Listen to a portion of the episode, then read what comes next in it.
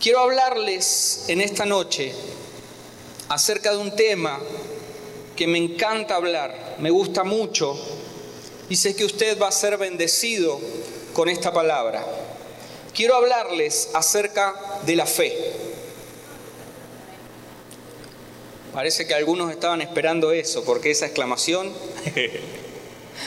acerca de la fe.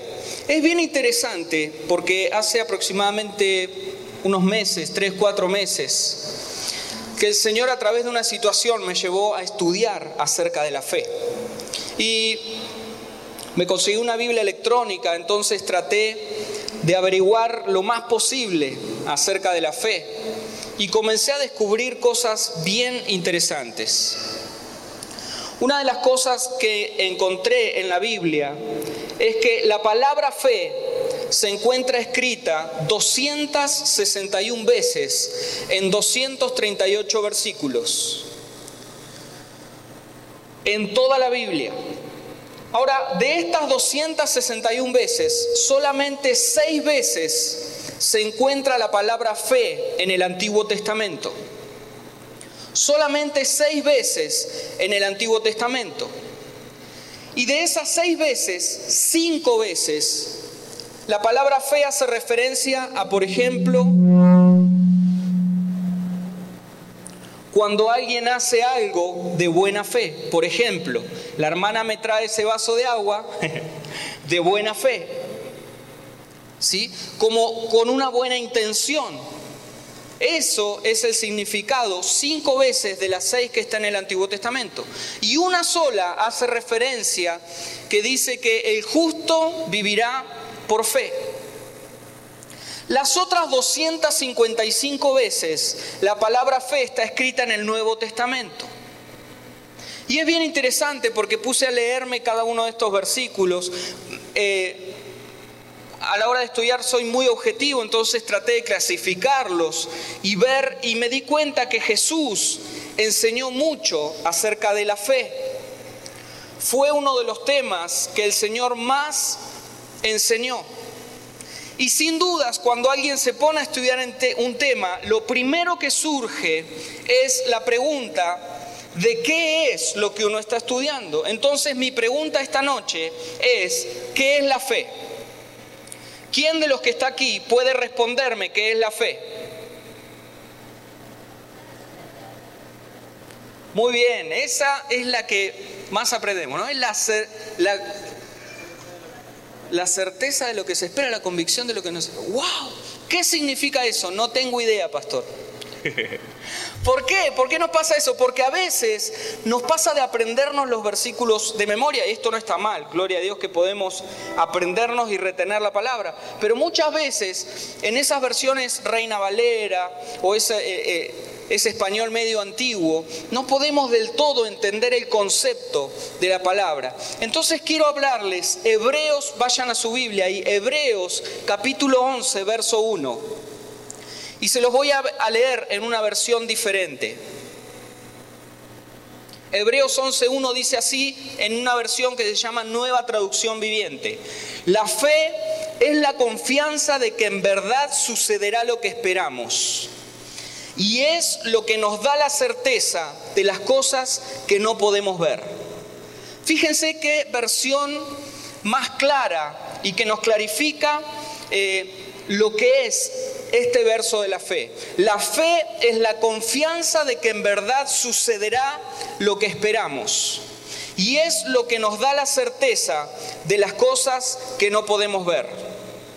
Entonces cuando comienzo a estudiar acerca de estos, versículos de la fe y más precisamente de cómo el Señor Jesús nos enseñó acerca de la fe, comencé a darme cuenta que hay niveles de fe. Diga conmigo niveles. Y quiero hablarles de un primer nivel de fe. Este nivel de fe que les voy a mencionar es un nivel de fe que tiene todo ser humano. Toda persona que camina sobre esta tierra o que caminó sobre esta tierra tiene este primer nivel de fe que es puesto por Dios. Y lo denominé el nivel Sa-Fe. Del original Safar. ¿Por qué? Porque este primer nivel de fe es el que me alcanza o el que me ayuda en los momentos de conflicto. Cuando tengo una situación que no puedo resolver por las vías naturales, este nivel de fe que está en mí, de repente escondido o de repente medio dormido, comienza a germinar porque no lo puedo resolver bajo medios naturales. Entonces me lleva inmediatamente activar ese nivel de fe para buscar lo sobrenatural, para buscar lo que naturalmente no puedo hacer. Este nivel de fe viene cuando, por ejemplo, tengo un problema económico. El dinero no alcanza, tengo una deuda o viene algún, algún problema de este tipo económico. Acá en Venezuela yo sé que son todos prosperados, pero en Argentina de vez en cuando los tenemos. ¿Ve? Entonces, como no me alcanza bajo los medios naturales, busco lo sobrenatural y este nivel de fe se activa. Cuando voy al médico y el médico me dice tenés una cierta enfermedad y no se puede hacer nada clínicamente o, no, hay tratamiento para esto. ¿Qué ocurre ahí? Se activa este nivel de fe y comienzo a buscar en, en, el mejor de los casos en Dios. Lamentablemente hay gente que se activa este nivel de fe y comienza a creer en santos, comienza a creer en curanderos, comienza a creer en los doctores. ¿eh? Pero entonces este nivel de fe se activa en nosotros cuando no lo podemos resolver. Es más, Muchos de los que están esta noche aquí, de repente conocieron al Señor a través de una situación como esta. Tal vez cuando tu familia estaba a punto de desmoronarse y no había forma de poder, no, había, no, no veíamos naturalmente una salida. ¿Qué ocurre? Este nivel de fe viene para buscar de Dios y así conoces al Señor. Tal vez muchos de aquí fueron librados de eso, de una enfermedad, de una situación X pero finalmente se toman de eso. Este nivel de fe no es malo, pero yo no puedo quedarme ahí, necesito seguir creciendo en mi fe. ¿Por qué? Porque este nivel de fe es como aquellos que seguían a Jesús pero lo seguían por los milagros, o algunos lo seguían para comer de los peces, los panes o las cosas que, el Señor daba en ese momento. Pero una vez que obtenían eso que estaban necesitando, inmediatamente dejaban de buscar de Dios, dejaban de estar en comunión con el Señor, a tal punto que en un momento Jesús viene caminando y cuando se da vuelta no ve a nadie. Y los discípulos dicen, se fueron todos porque ya comieron, los sanaste, eh, los liberaste, le sacaste todos los demonios y ahora ya no hay más nada. Y Jesús les dice, ustedes también se quieren ir, váyanse si quieren. Y ahí Pedro saca la, ¿no? ¿A dónde iremos? Ve, pero todos se habían ido. ¿Por qué? Porque habían obtenido eso de parte de Dios y como que ya no lo necesitaban. ¿Cuánta gente hay ¿O en cuánta gente, muchos de los que están esta noche aquí, pueden pensar que en algún momento se acercaron a Dios y hoy no están sentados donde deberían? Se acercaron a las células, se acercaron a la iglesia, se acercaron a tu casa porque saben que sos cristiano, oraste por ellos, se sanaron, Dios los libró de esa situación y nunca más. ¿Ve? Entonces hay gente que vive en este nivel, se acercan a Dios, Dios les da, cuando Dios les da, entonces siguen haciendo su vida, siguen haciendo sus cosas hasta que hay una nueva crisis. Cuando hay una nueva crisis, vuelven donde Dios y usan a Dios como una especie de talismán como una especie de amuleto que cuando lo necesito, entonces lo saco, lo lustro, eh, le saco brillo para que me produzca ¿eh? y me dé algo. Hermano, si usted se encuentra en este nivel de fe, que de repente es de los que viene y de los que va, y de los que viene y de los que va, usted necesita avanzar y crecer. Porque hay algo en la carrera de la fe, hay algo que no podemos obviar. Aprendí que en la carrera de la fe uno nunca está estático. Nunca se está estático en la fe. O usted en la fe avanza o usted en la fe retrocede. ¿Cuántos alguna vez vieron una maratón? ¿Ve? ¿Cuántos la corrieron alguna vez? poquitos. El pastor, buen deportista había sido el pastor. Resulta que, imagínense una carrera, ¿no? Que sale el maratón. El maratón, ustedes saben que cuando uno larga en un maratón se activa un reloj, un cronómetro que comienza a contar el tiempo, ¿verdad? Entonces imagínense que uno de repente viene corriendo y se encuentra uno que venía corriendo pero está parado así mirando el cielo, las nubes. Y el que pasa con él le dice, ¿qué hace? No, estoy corriendo la maratón. Pero él está mirando las hormiguitas. ¿Sí? Esa persona, aunque se detuvo en la carrera, el reloj sigue contando. Por lo tanto, en la carrera de la fe es igual. Cuando uno se detiene, automáticamente comienza a retroceder. ¿Por qué? Porque el reloj sigue corriendo. Usted en la fe nunca va a estar quieto. Usted en la fe nunca va a decir, no, yo me voy a tomar este año medio sabático, no voy a hacer nada. Viene usted y le dice, apóstol, no, ahora mi célula este, este mes este, me voy a tomar un franco. No. Usted en la fe tiene que seguir avanzando. Fíjense lo que dice Hebreos 12, capítulo 1 y 2. Les voy a leer otra vez otra versión. Dice, por lo tanto, ya que estamos rodeados por una enorme multitud de testigos de la vida de fe, quitémonos todo peso que nos impida correr especialmente el pecado que tan fácilmente nos hace tropezar, y corramos con perseverancia la carrera que Dios nos ha puesto por delante. Y esto lo hacemos al fijar la mirada en Jesús, el campeón, diga conmigo, el campeón que inicia y perfecciona nuestra fe. Qué versión impresionante. Jesús es el campeón que inicia en nosotros y perfecciona la fe. Porque la fe tiene niveles. Entonces, ¿cómo hago para pasar de este primer nivel de fe? ¿Cómo hago para que mi fe pueda crecer? Sencillo, Romanos capítulo 10, verso 17. Dice lo siguiente, así que la fe viene como resultado de oír el mensaje. Y el mensaje que se oye es globovisión. ¿Dice eso? No, no. El mensaje que se oye es eh, el, el universal. No, ¿cómo es el diario más famoso acá? Ese se los lee todos. ¿Dice eso la Biblia? No, no. Dice, el mensaje que se oye es la palabra de Cristo. El, para que mi fe crezca, debo oír un mensaje. Y el mensaje que se oye es la palabra de Cristo. El problema es que muchas veces le damos más atención a los medios. Si un periodista capacitado nos dice, de repente hay crisis económica, ¡ah! decidimos creer más eso que lo que la palabra de Dios dice. ¿Saben cuál es el gran problema nuestro?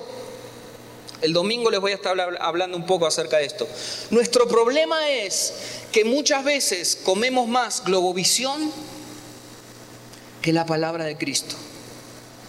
Venimos el domingo y nos comemos un buen Big Mac de la palabra de Dios completo o un Super Whooper y el, miércoles entonces nos comemos ahí alguna arepita de la palabra de Dios, pero el resto de los días estamos de la Globovisión y con los diarios y con los medios. Entonces se hace más veraz la noticia que lo que la Biblia me dice.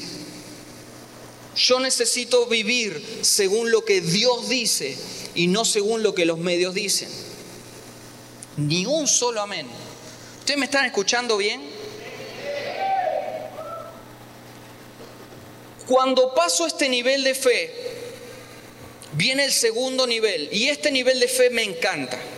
Este nivel de fe cuando comenzamos a crecer, se transforma en la fe que tenían los discípulos. Y este nivel se llama el nivel de la poca fe. Diga conmigo, poca fe.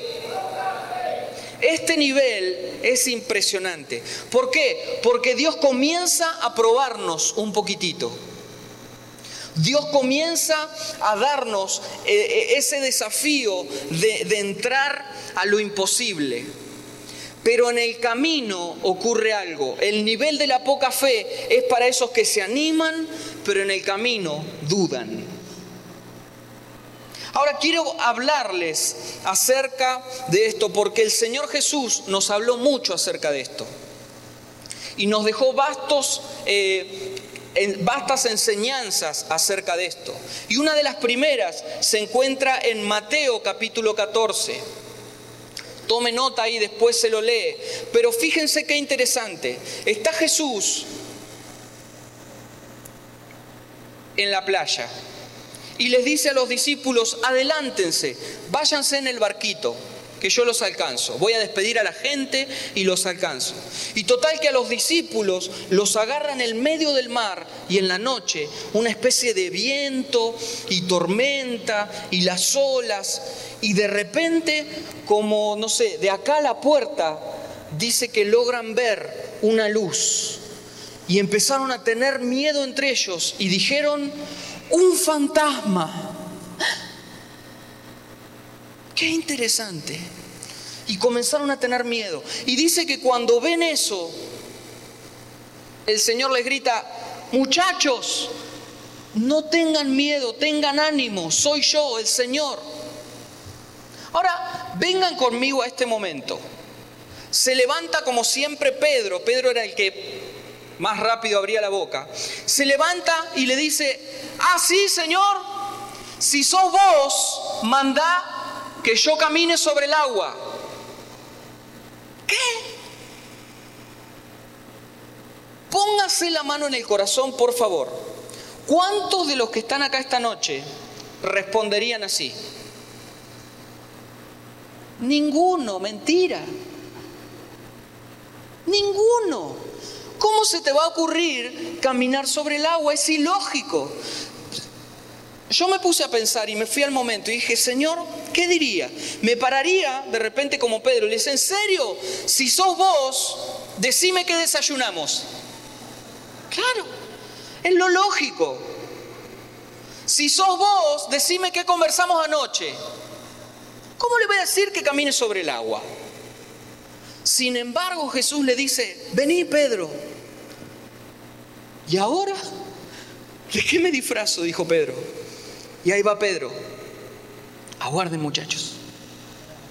Saca una patita. Firme el agua. Y comienza a caminar. Y comienza a ir en dirección donde está Jesús. Ahora, si eso es poca fe, mi hermano, wow, ¿qué queda para nosotros? Y comienza a caminar. Pero ¿qué pasó? En el momento dice que comenzó a dudar. ¿Y qué le pasó? Se empezó a hundir porque vio las olas, vio el viento, vio que ya no llegaba ni nadando al barco. Entonces dice que cuando se empieza a hundir viene quién? Jesús. Y lo toma de la mano y le dice, muy bien Pedrito, te animaste a salir de... ¿Le dijo así, no? No, no. Le dijo, vamos Pedrito, yo te ayudo, agarrate de acá del hombro y vamos caminando a la barca. ¿Le dijo así?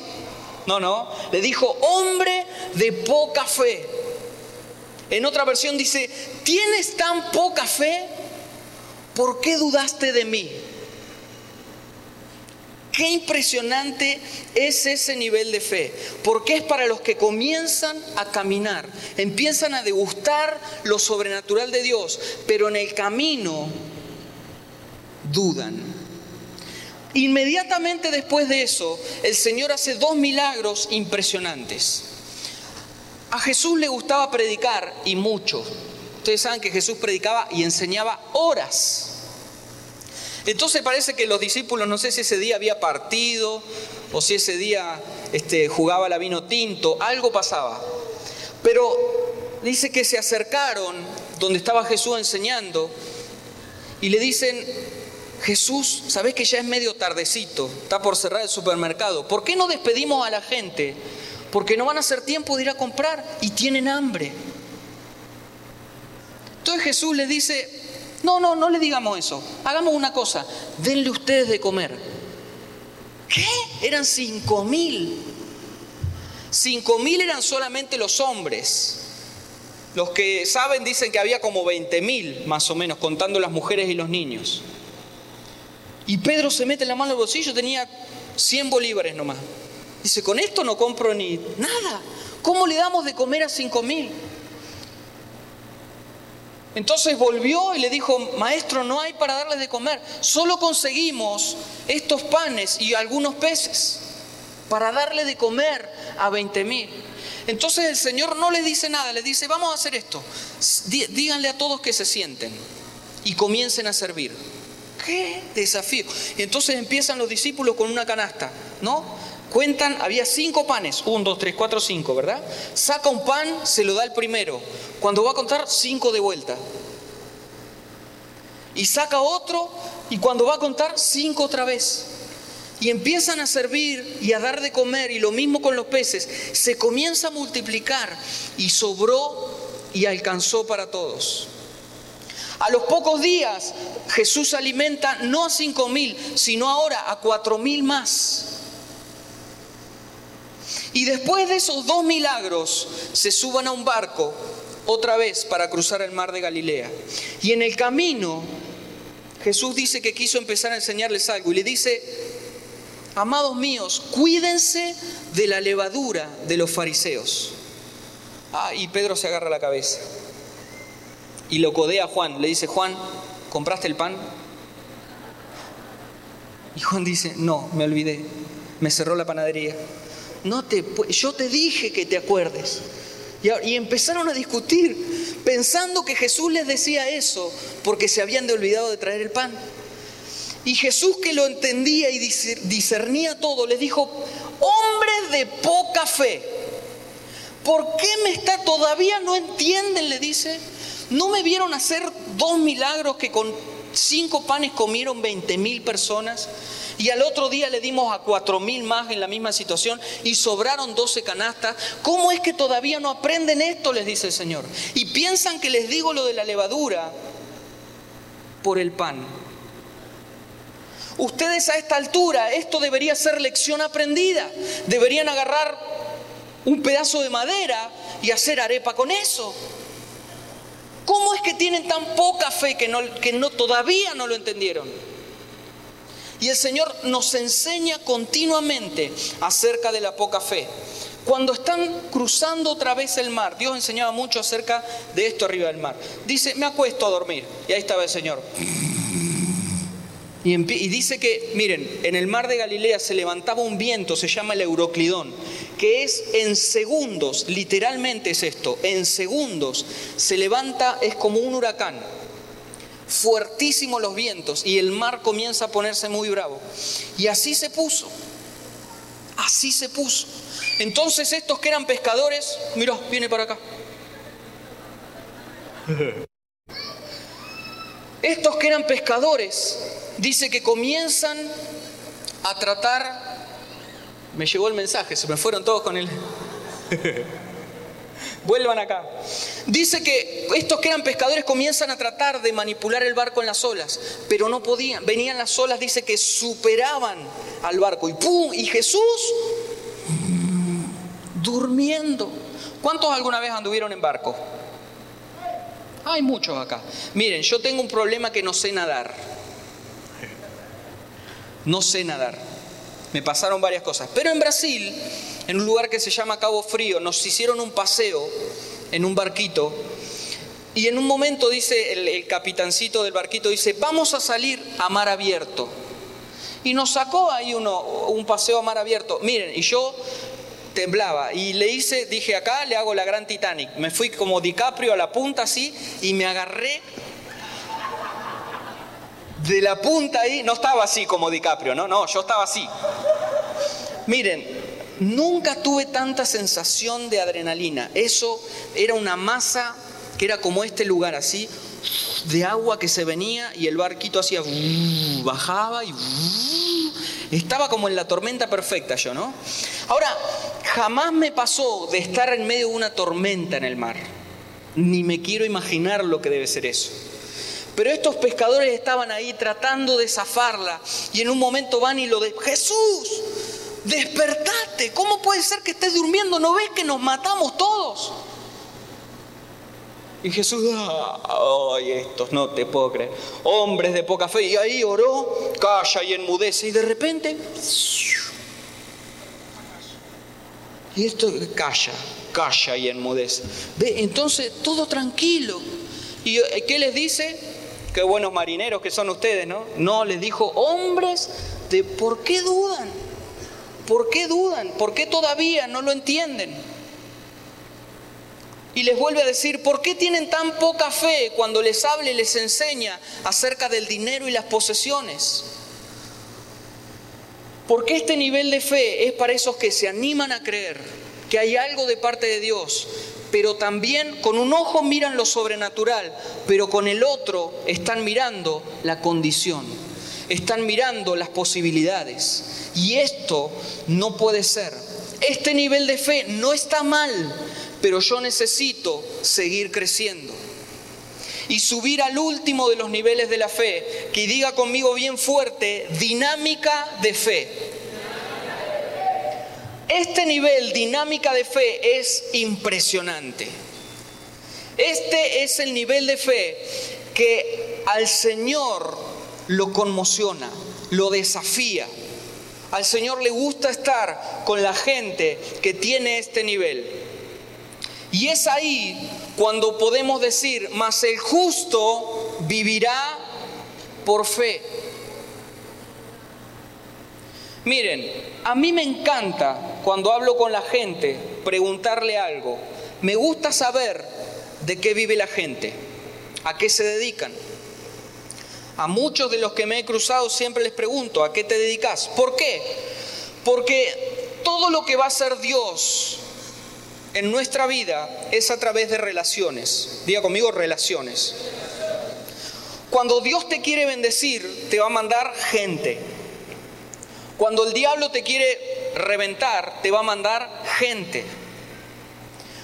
Todo lo que nos pasa es a través de las relaciones. Entonces es bueno saber a qué se dedican. Entonces, y a veces me ha pasado que hay cristianos que les digo, ¿y a qué te dedicas? Entonces me dice, no, hace un mes me quedé sin trabajo, ahora vivo por fe. ¿Qué? ¿Qué es eso? ¿Acá lo usan o es solo en Argentina? No, hermano, eso no es vivir por fe. O sea que cuando tenía trabajo no vivía por fe. O sea, ahora que no tiene trabajo vive por fe. No, en mi país eso es vivir de arriba. No. Pablo lo puso así, el que no trabaja, no come.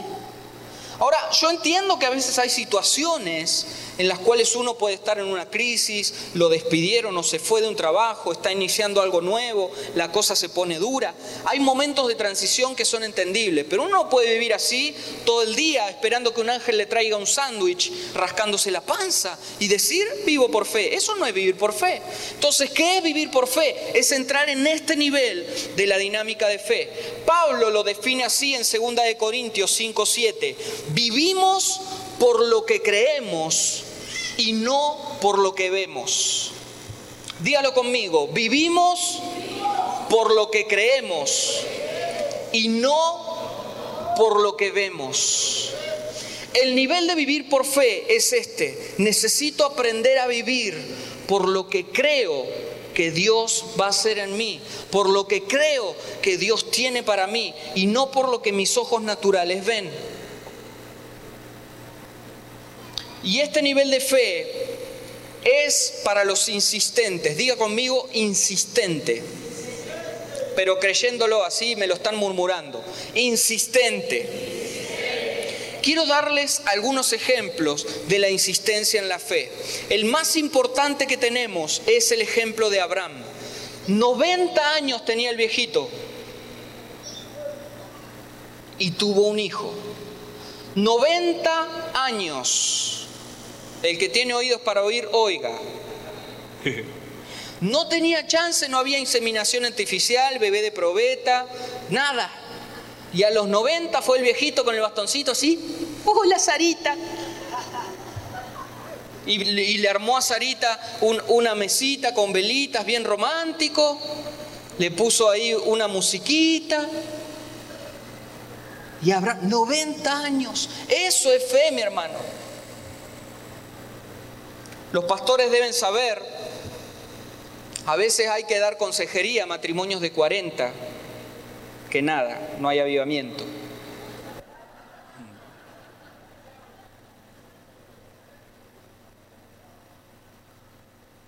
90 años, eso es fe. Vean el ejemplo de Jacob. Jacob dice que en un momento, miren, yo tengo una fantasía con Dios.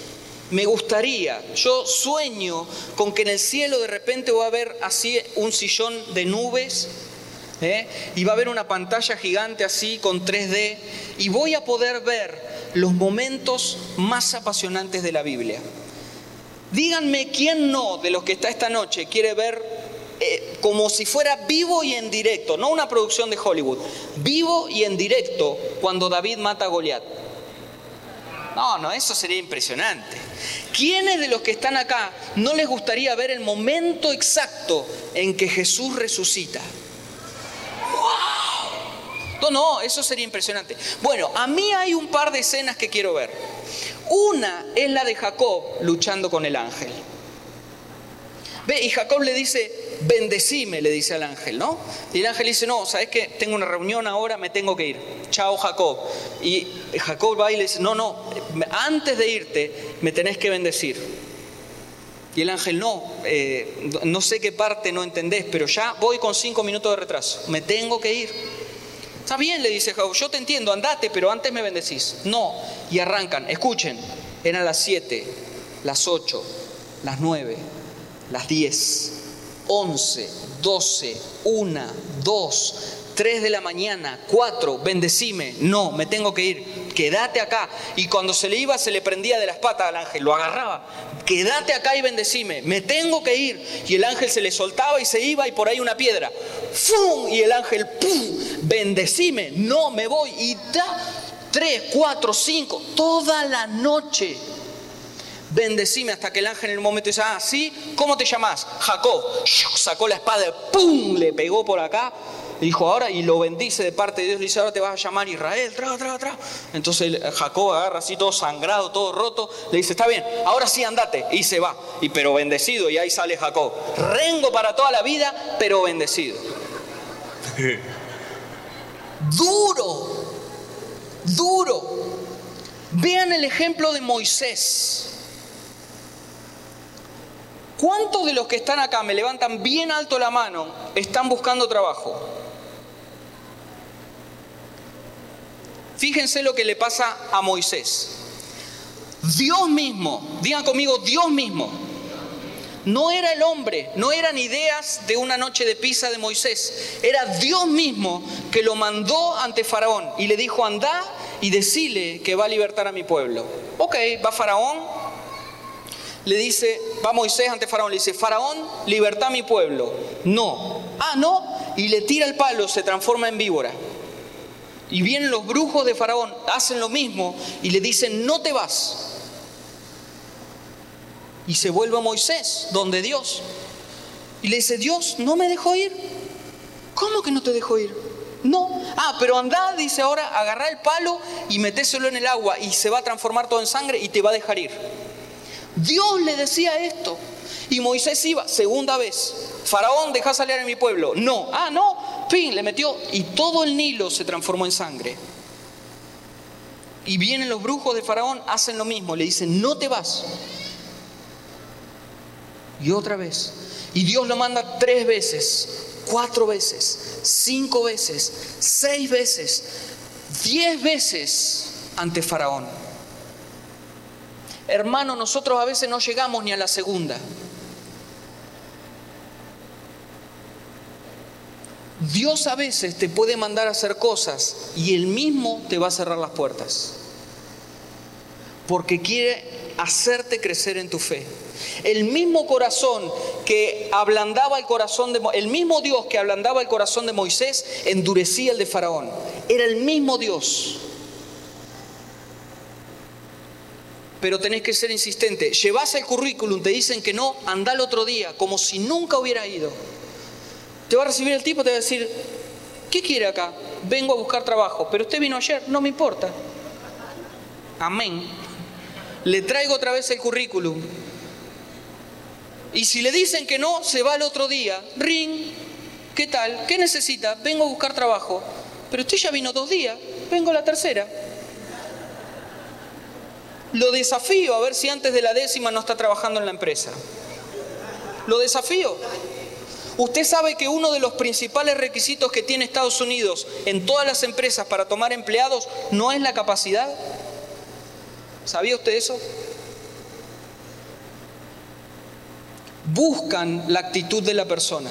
¿Por qué? Porque la actitud es lo que más importa. Si no está capacitada, se le enseña. Pero la actitud de la persona, eso no se enseña, no es transferible. Insista tres, cuatro, cinco veces a ver si no lo toman a la sexta. Lo desafío.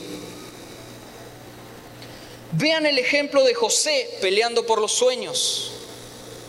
Lo venden los hermanos, va a la cárcel. La potifara lo persigue ahí y hay toda una situación y el tipo seguía. Vean el ejemplo de Josué enterrando familia, amigos y pueblo durante 40 años. Pero nunca dejó de caminar hasta tomar la tierra.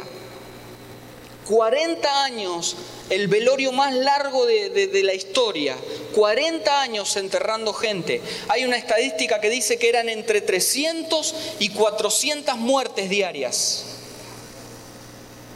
Y ahí a la noche, me imagino, hacían una fosa común, no sé cómo sería, enterraban los muertos, pero Josué al otro día decía, vamos, hay que seguir. Y seguía caminando. Y al otro día, 300 muertos más, y seguían. Pero nunca se detuvo, ni cuando murió su familia, ni sus amigos, nunca se detuvo. Por 40 años enterró gente, pero por 40 años volvió a caminar hacia el destino. Vean el ejemplo de Pablo Miren algo, ¿saben que había una condena en el pueblo de Israel cuando alguien era declarado hereje? Ustedes saben que Jesús en un momento se para en la sinagoga y comienza a enseñar el, capítulo de Isaías, que dice, el Espíritu del Señor está sobre mí y por cuanto me ha ungido. Cuando termina de leerlo, les dice, esta palabra se ha cumplido hoy delante de ustedes. Y dice que los judíos se enojaron. ¿Y qué pasó? Lo agarraron a piñas a Jesús y lo sacan de la sinagoga y se lo llevan de los pelos arrastrándolo hacia el despeñadero. ¿Por qué? Porque cuando alguien en la cultura hebrea, en los judíos, era declarado hereje, lo maltrataban de una forma muy particular. Lo llevaban a un lugar, a un precipicio, que tal vez sea como el techo, o capaz que un poquito más bajo. ¿Sí? Lo paraban en el borde así, lo ataban de pies y manos, le declaraban la sentencia y venía uno de atrás y y caía, el, hereje caía, ¡pum! Se pegaba golpazo en el piso, pero no, no tenía que morir en el golpe, por eso no era tan alto. Y desde arriba agarraban piedras así, ¡wow! ¡Hereje! ¡fa! ¡fa! Y los lapidaban. Se cree que Pablo sobrevivió a dos o a tres de estas. Y dice que Pablo se levantaba todo machucado así, y venían los otros, lo limpiaban un poquito y decía Pablo, es necesario que por medio de estas pequeñas tribulaciones, el reino de los cielos se establezca. Vamos de vuelta y conviértanse al Señor. Estaba loco, loco, insistente. Ese nivel de fe es para los tercos. Diga conmigo tercos. Tercos se entiende acá, ¿no? Tercos en la fe. Con esto ya voy terminando.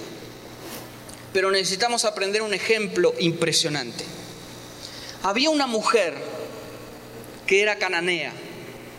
No era del pueblo de Israel. Y tenía una hija que estaba endemoniada y ya había probado todo. Entonces dice que se enteró que Jesús iba a pasar por el lugar.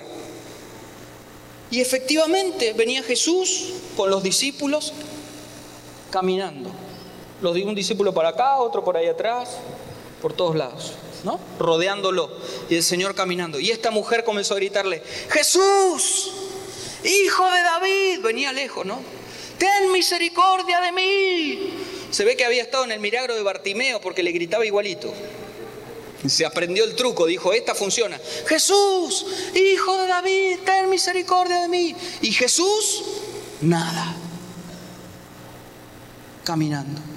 Y la mujer más fuerte, Jesús, hijo de David, ten misericordia de mí. Y Jesús. Entonces Juan que venía al lado le dice, che, Jesús, me parece que hay... No sé si están gritando, a ver, Jesús dice Juan. Y la mujer, Jesús.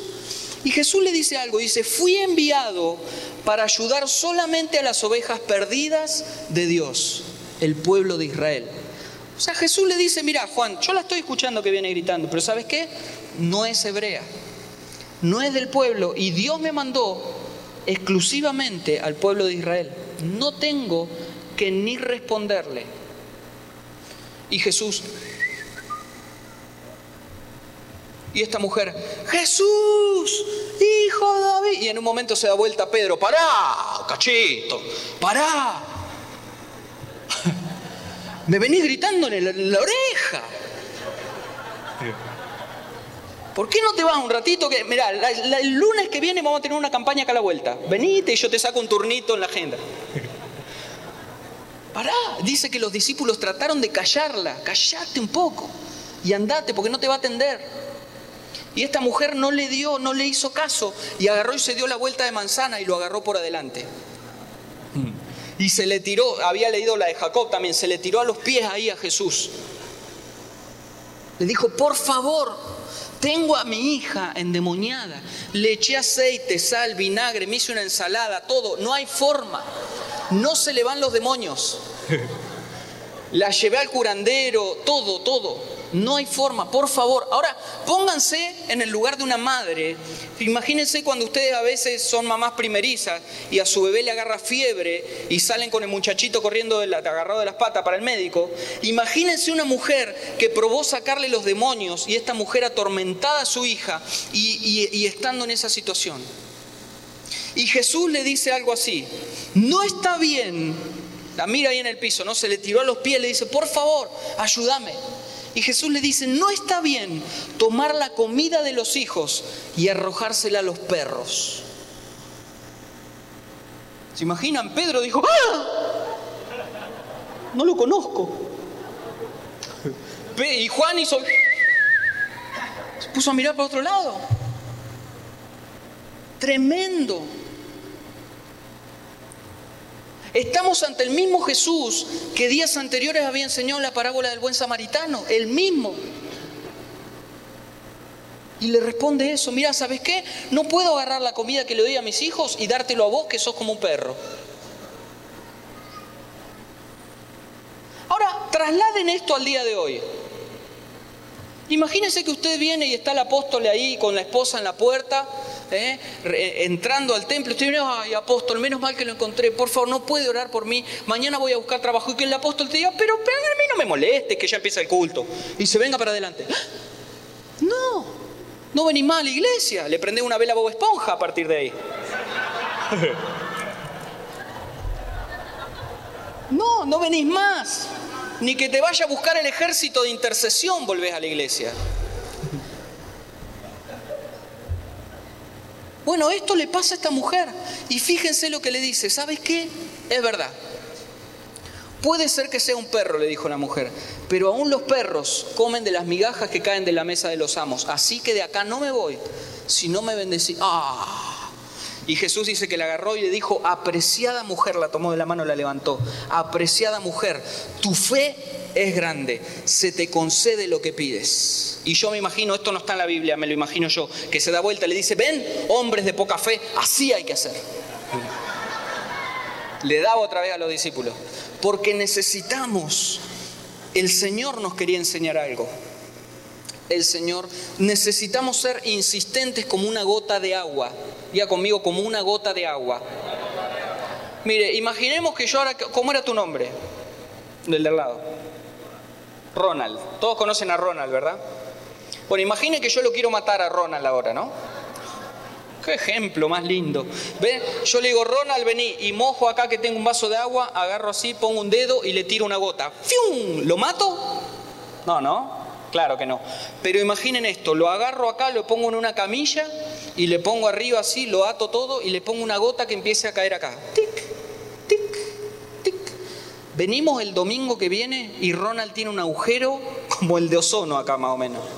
¿Por qué? Porque la persistencia del golpe de una gota de agua puede perforar hasta el material más duro de la tierra, está comprobado. Le va a tardar más años, pero la persistencia, la erosión, el efecto del agua, aunque sea una pequeña gotita, la persistencia perfora cualquier material. Necesitamos ser de esos. Necesitamos ser de ese nivel de fe. Mateo 7, 7 y 8 dice, pidan y Dios les dará. Busquen y encontrarán. Ahora, qué interesante este versículo, ¿no? ¿Cuántos de los hombres, cuántos hombres hay acá? ¿Cuántos hombres alguna vez perdieron la llave del carro? ¿Sí? ¿Cuántos buscaron así? ¿No? A ver, ¿dónde estará la llave? Busca por acá. No, no está, me voy caminando. ¿Buscan así? No, no. Empiezan a buscar, no está acá, ¿dónde está? Empiezan, hacen memoria, a ver dónde la pudieron haber dejado. Buscan, dan vuelta a la casa. Trastornan a toda la familia, a la esposa, a los hijos. ¿Dónde quedaron mis llaves? ¿Dónde? Hasta que la encuentran, ¿verdad? Nadie busca tres segundos y deja de buscar. Porque Dios aún en esto nos enseña de la insistencia. Llamen a la puerta y se les abrirá. ¿Cuántos jóvenes hay? ¿Cuántos jóvenes alguna vez llegaron tarde a la casa y se olvidaron la llave? ¿No? Y van así a, la, puerta de la casa. Bueno, uh, me olvidé la llave. A ver. No, no me atiende. Me acuerdo acá. Y se acuestan ahí. No, si no, si golpean y no le tocan timbre, le patean, le golpean la ventana, todo, pero hasta que te abran.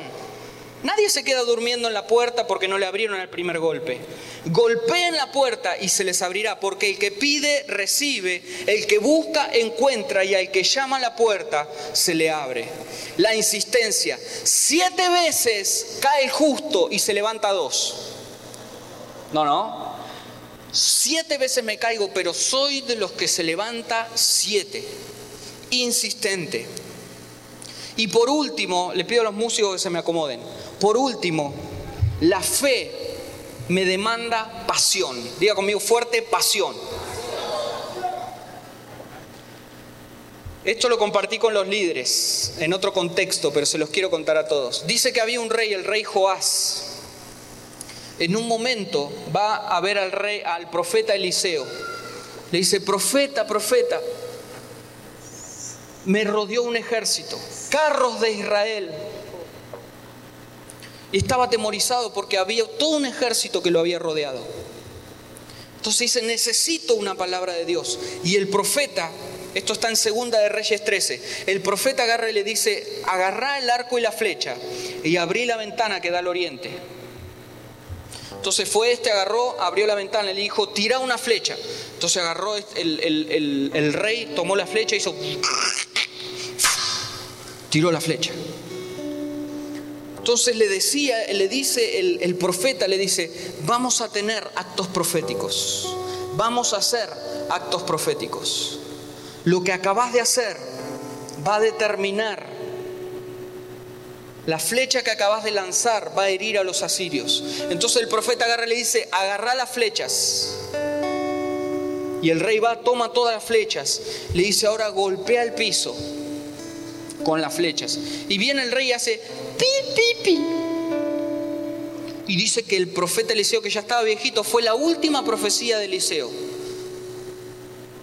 Dice que agarró y le dijo, sos un necio si hubieras golpeado el piso con fuerza, si hubieras agarrado la flecha, hubiera... hubieras desaparecido a los asirios. Pero por cuanto golpeaste tres veces nada más, los vas a matar tres y a la cuarta te matan. Tus días están Wow. ¿Por qué? Por la falta de pasión. La falta de pasión. Necesitamos ser apasionados. ¿Cuántos tienen fe en esta noche? ¿Cuántos están, pero esto de verdad, no quiero que me lo responda religiosamente, ¿cuántos están esperando algo de parte de Dios? Solo para esos que están esperando algo de parte de Dios, solamente para esos, les voy a pedir que pasen adelante. Porque vamos a hacer un acto profético. Solamente los que, si usted no está esperando nada de parte de Dios o nada por fe, no pase.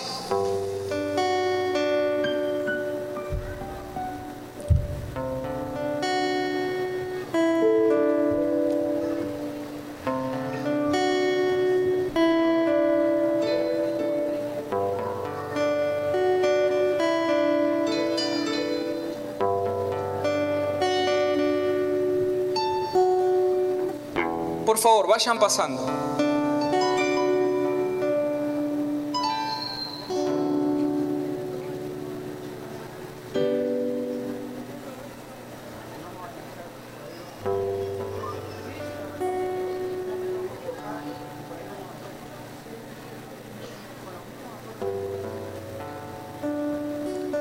Casi que no entramos.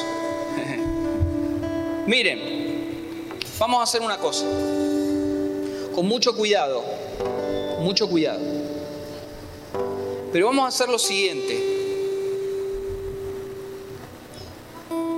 ¿Cuántos de los que están acá están esperando una casa? Unos cuantos. Bien, imaginemos que ahora yo vengo acá, la hermana que está esperando la casa, y tengo una llave acá, ¿no? Y le digo, esta es la llave de tu casa. Y se la entrego. Y que la hermana me diga, ah, qué bien, ¿cuántas habitaciones tiene? Cuatro. Ah, gracias. ¿Hace así? No, no. ¿Cuántos están esperando un hijo que todavía no viene? Y van al médico, ¿no? Y, el médico le lee, y usted dice, estoy, estoy descompuesta, mareada. Y le hace el análisis y le dice, está embarazada. Y usted dice, ay, qué buena noticia. Y se levanta y se va. No, no. Cuando alguien recibe algo, ¿qué hace?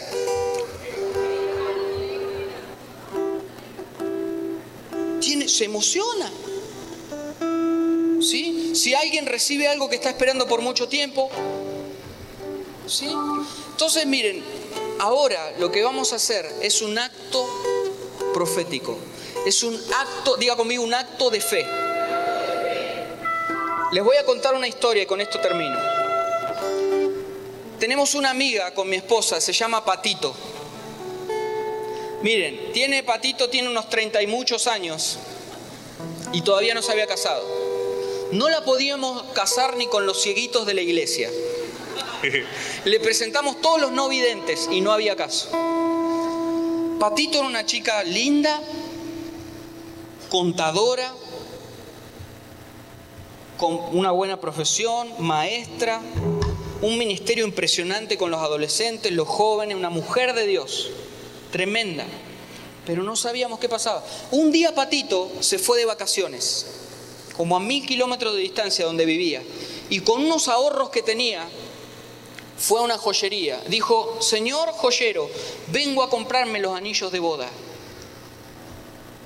Dice que se probó el de ella, dice, el de mi esposo es un poquito más grande. Y se llevó el del esposo también, los dos. Y volvió donde estábamos nosotros y dice, miren, miren lo que me compré y nos mostró los anillos. Y nosotros, ¡ja! Ni sospecha de novio tenía y la patito se había comprado los anillos. Escuchen, total que, total que tres meses después de esto, viene una persona como de dos mil y pico de kilómetros de distancia en Argentina, bien al norte, y llegó a la ciudad a trabajar y empezó, che, ¿y la patito? Y la patito, che, ¿y el gordito? Y la patito, el gordito, el partito, ¿verdad? Tres, cuatro meses después, la patito estaba entrando por la alfombra roja casándose. Actos de fe. Diga conmigo, actos de fe. ¿Qué es la fe? ¿Saben que Dios utiliza la fe? Entonces, ¿cuántos quieren saber cómo Dios utiliza la fe? Romanos 4:17 dice que llama las cosas que no son como si fuesen llama las cosas que no son como si fuesen. Esta noche vamos a hacer algo especial. Vamos a celebrar como si aquello que usted está esperando ya lo recibió. Pero miren, yo a propósito me di vuelta hoy mientras estábamos cantando. Y estaban los músicos acá, te doy gloria. Y acá Eser, tu nombre, Eser estaba hasta con la guitarra, te doy gloria. Tremendo, no sé si estaba tocando bien, pero que saltaba.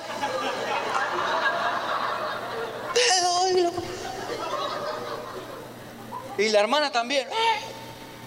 Y yo me doy vuelta, veía los, los niños acá. Me, me, doy vuelta y algunos estaban, te doy pi, pi, pi. Igual que el rey.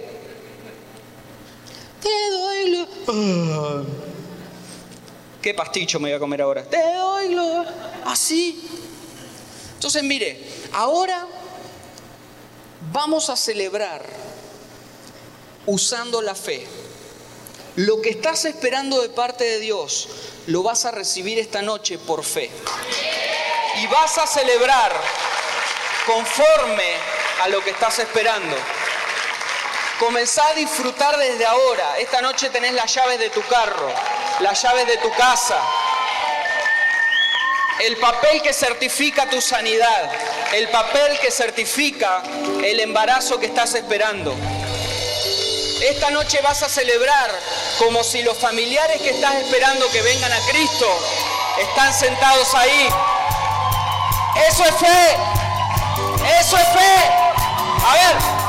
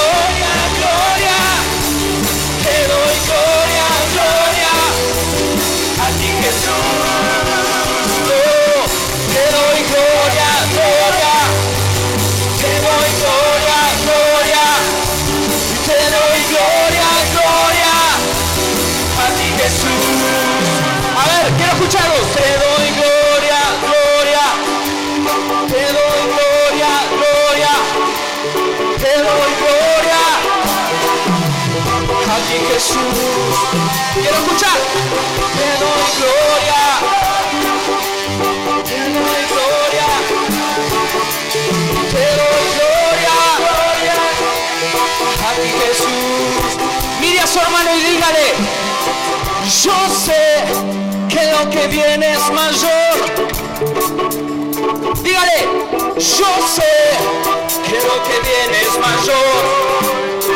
Dígale, yo sé que lo que viene es mayor.